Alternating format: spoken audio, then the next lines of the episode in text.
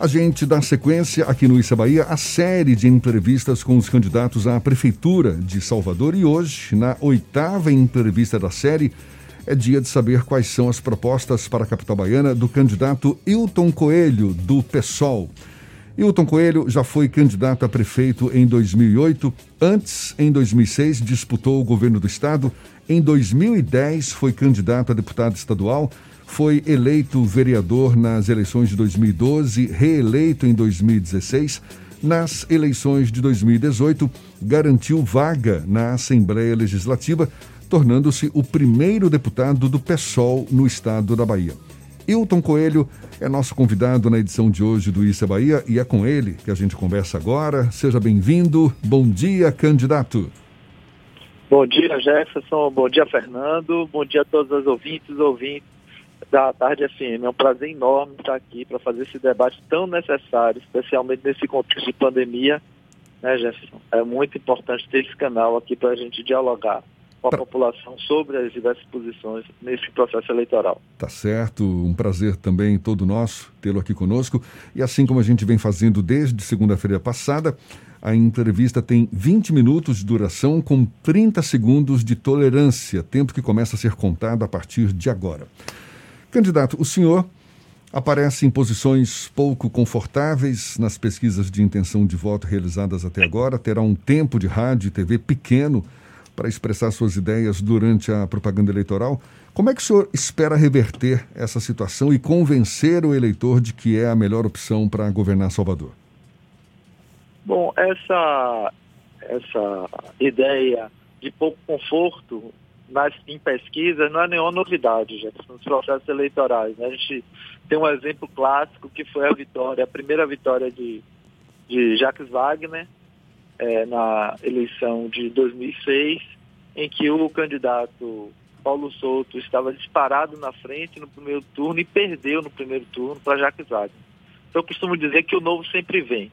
Tudo vai depender da capacidade que a gente tenha de mostrar a cidade de Salvador através de um diálogo sincero com os movimentos sociais, com a sociedade civil organizada, é, que Salvador tem outras possibilidades, não a reafirmação histórica de tanta exclusão, de tanta venda como está acontecendo, né, uma venda do território, uma venda da máquina pública absurda, uma posição de naturalizar, inclusive a venda do nosso país. A gente está vendo aí a, o posicionamento do presidente do DEM, né, o atual prefeito Assemi Neto, apoiando todas as políticas de destruição da soberania nacional com o Jair Bolsonaro, é, venda, fatiamento e venda da Petrobras, tentativa de destroçar os nossos correios, né, que estão no processo de mobilização é fundamental para o povo brasileiro. Então, tudo isso é espaço para nós dialogarmos sobre a situação geral é, do país e a relação dessa alternativa, o DEM, com os destinos do nosso Brasil,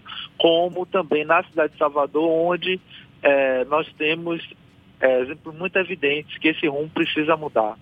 É, como eu disse, um território vendido, um, um, uma evidência tão for, muito forte disso é esse BRT que está aí, um monstrengo ali na região do Iguatemi, é, do Itaigara, uma obra de um bilhão de reais que é, não disse para que veio, uma obra que, do ponto de vista da, da mobilidade urbana, ela faz um paralelo com o metrô de Salvador. Do ponto de vista do meio ambiente, é uma tragédia e, com certeza, está é, relacionado a essa, essa lógica das suas políticas que ocupam a máquina relacionada diretamente com a construção civil. A gente viu o que, que, que deu isso aí, né? os escândalos da Odebrecht e tudo isso. E, por outro lado, é, dizer à cidade de Salvador que não existem apenas dois polos nesse processo. Então não existe apenas o polo do prefeito Assemineto e do atual governador do estado que não resiste a nada disso. É, nós temos aqui o. Eu estou falando, Jefferson, aqui do subúrbio ferroviário. Peguei inclusive essa informação agora que vai ter a suspensão é, do fornecimento de água. Então estou falando aqui do subúrbio ferroviário. E aqui próximo de mim existe o chamado trem do subúrbio, que na verdade é um grande equipamento da cidade de Salvador, que pode, ser, pode vir a ser demolido pelo governo do estado é, os trilhos arrancados, com a possibilidade, portanto, de sacrificar o maior projeto de integração regional, que foi a indicação feita pela Universidade Federal da Bahia de ligação entre Salvador, o Recôncavo Baiano e o nosso sertão através do chamado trem regional. Para você ter ideia, Jefferson, o trem regional tem potencial de ligar, de levar a população de Salvador, por um lado, ao Rio de Janeiro, por outro lado, ao Maranhão, e no mínimo se retomar esse projeto de ligação com o sertão, com a região metropolitana e com o recôncavo. Tudo isso pode ser sacrificado pelo naniquismo político é, que hoje impera na cidade de Salvador. Então nós queremos apresentar um programa que seja um programa totalizante, um programa é, em que vai entusiasmar a cidade de Salvador e que conta necessariamente com o apelo, com o chamado à participação direta da população. Vai ser a participação direta da população desde o processo eleitoral que pode garantir a vitória de um projeto popular e, portanto, a derrota desse projeto de venda da nossa cidade pelas diversas forças que se dizem as grandes forças políticas da cidade de Salvador. Deputado, 2021, o próximo prefeito ou prefeita aqui de Salvador vai ter o grande desafio que é lidar com as consequências da pandemia do novo coronavírus, tanto as consequências do ponto de vista econômico quanto social. Quais são os seus projetos para tentar minimizar esses efeitos negativos aqui na capital? Bom, do ponto de vista é, social, nós precisamos fazer uma discussão sobre saúde básica na cidade de Salvador. Na verdade, a situação que nós estamos passando da cidade, que não é nada confortável.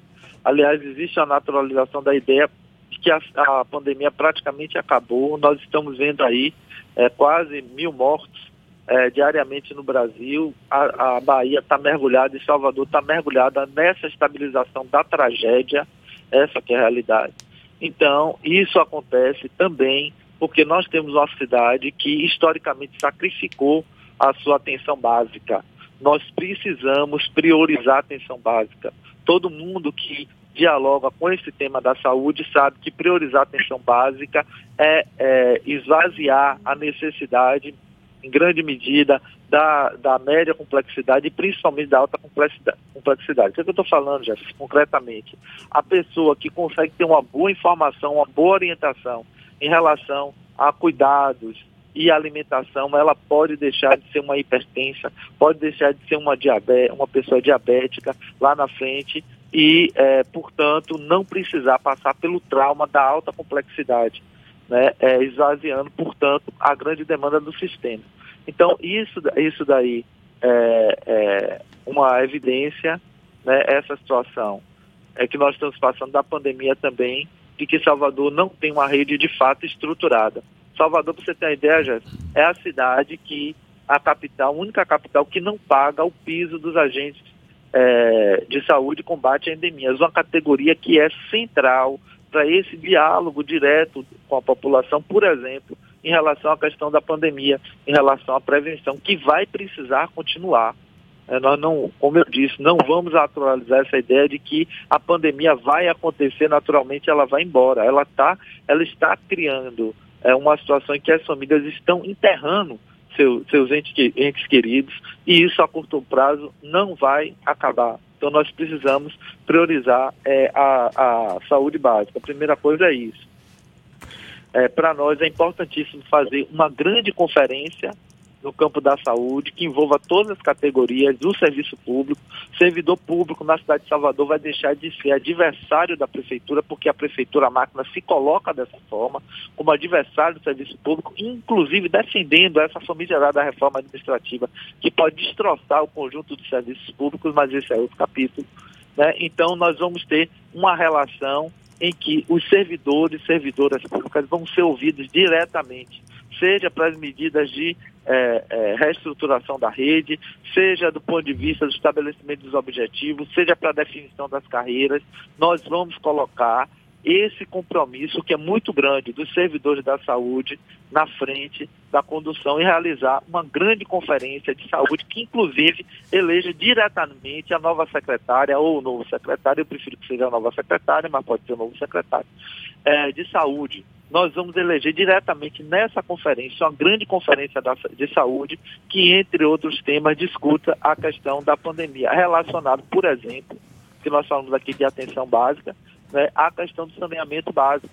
Salvador tem um plano diretor de saneamento básico que é muito interessante. Foi fruto, inclusive, da pressão que nós fizemos à época na Câmara Municipal para que esse capítulo do nosso PDDU fosse um capítulo realmente rico, que fosse uma contribuição para a cidade, mas nada foi implementado. Candidato. Porque esse saneamento básico não está na centralidade é, da, da, dos programas políticos. Então, um dos elementos vai ser isso. Candidato. O segundo, eu me parece que você estava falando da questão das atividades econômicas, né?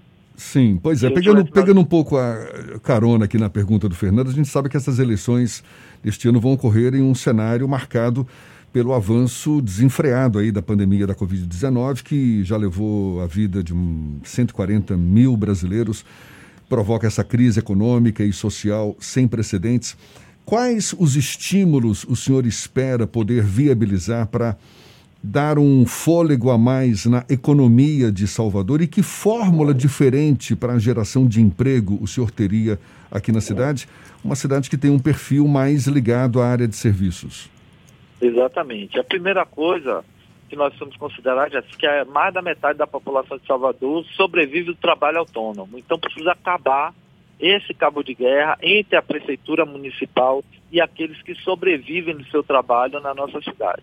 Então, é preciso repensar o espaço público, incluindo as possibilidades das pessoas poderem sobreviver com suas atividades econômicas. Claro que de maneira organizada, né, é, de forma que o, o, espaço seja algo harmônico, essa atividade das pessoas seja harmonizada com a, a vivência no próprio espaço público, mas não pode ser a lógica que tem sido até agora de simplesmente expurgar a população que mais precisa gerar renda na nossa cidade das suas possibilidades de sobrevivência.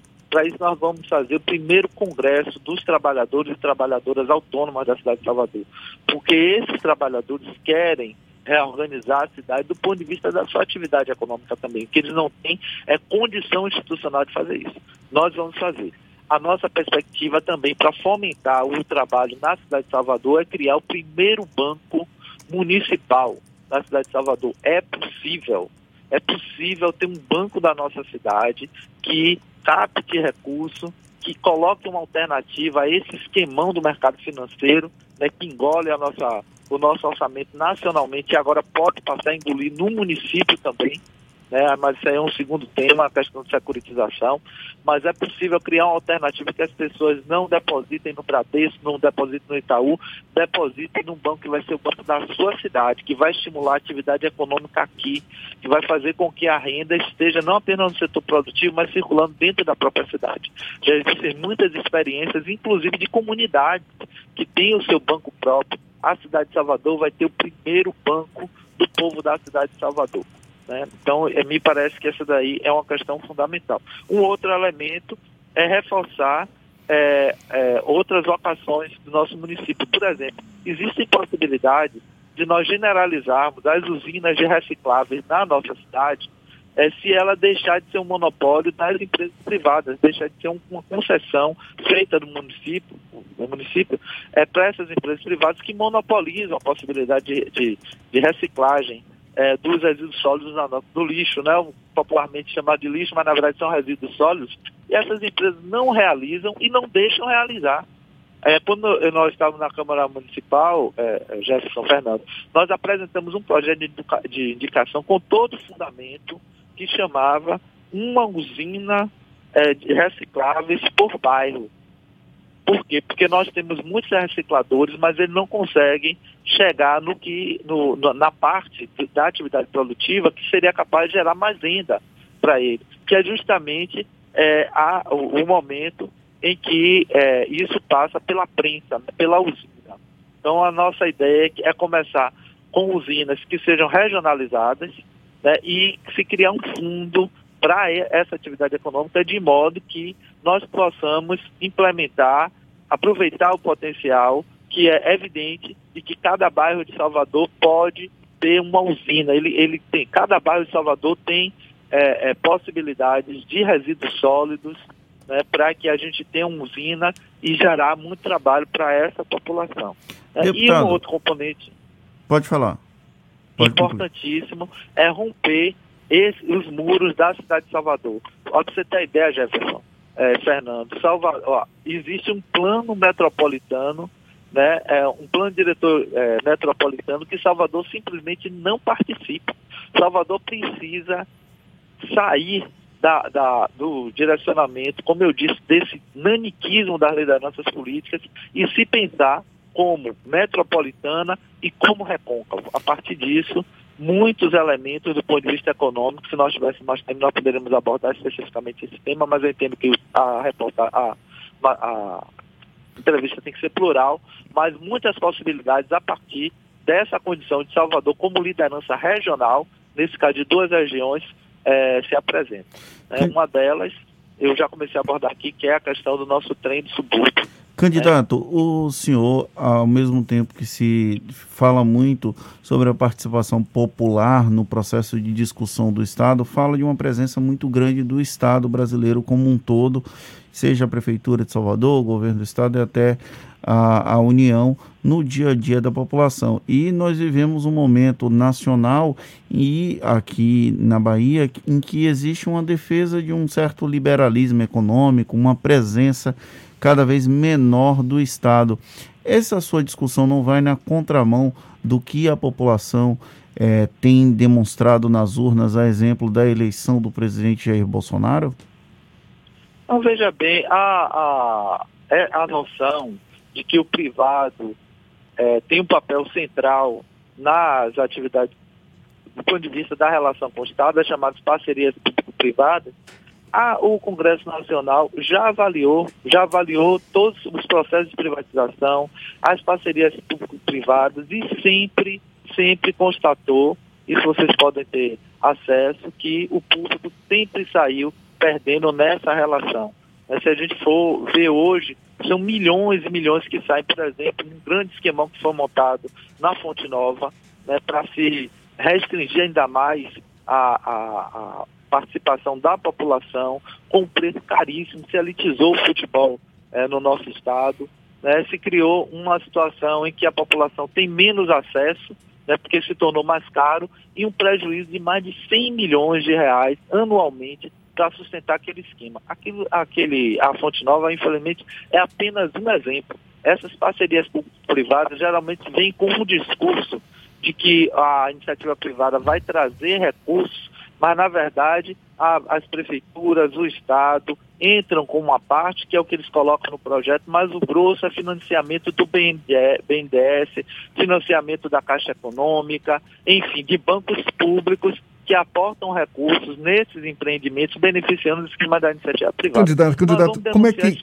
como é que o senhor pretende manter a relação com a iniciativa privada, que inclusive reclama agora, em tempos de pandemia, da falta de interlocução com a gestão pública, de que não é ouvida devidamente na tomada de decisões? Quais os canais de comunicação o senhor espera ter com os diversos segmentos da iniciativa privada, caso eleito?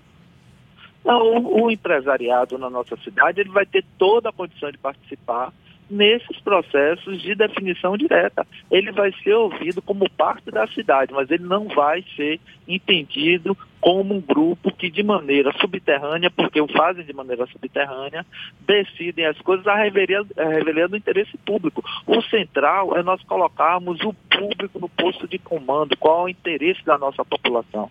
Eu vou dar, mais uma vez, esse exemplo aqui é do, do, do, do PRP, né? O que é que, qual, qual o sentido daquela obra? Uma obra de um bilhão de reais, se a gente passar ali naquela região, todo mundo vai ver uma coisa do ponto de vista pais, paisagístico. Nós já dizíamos isso.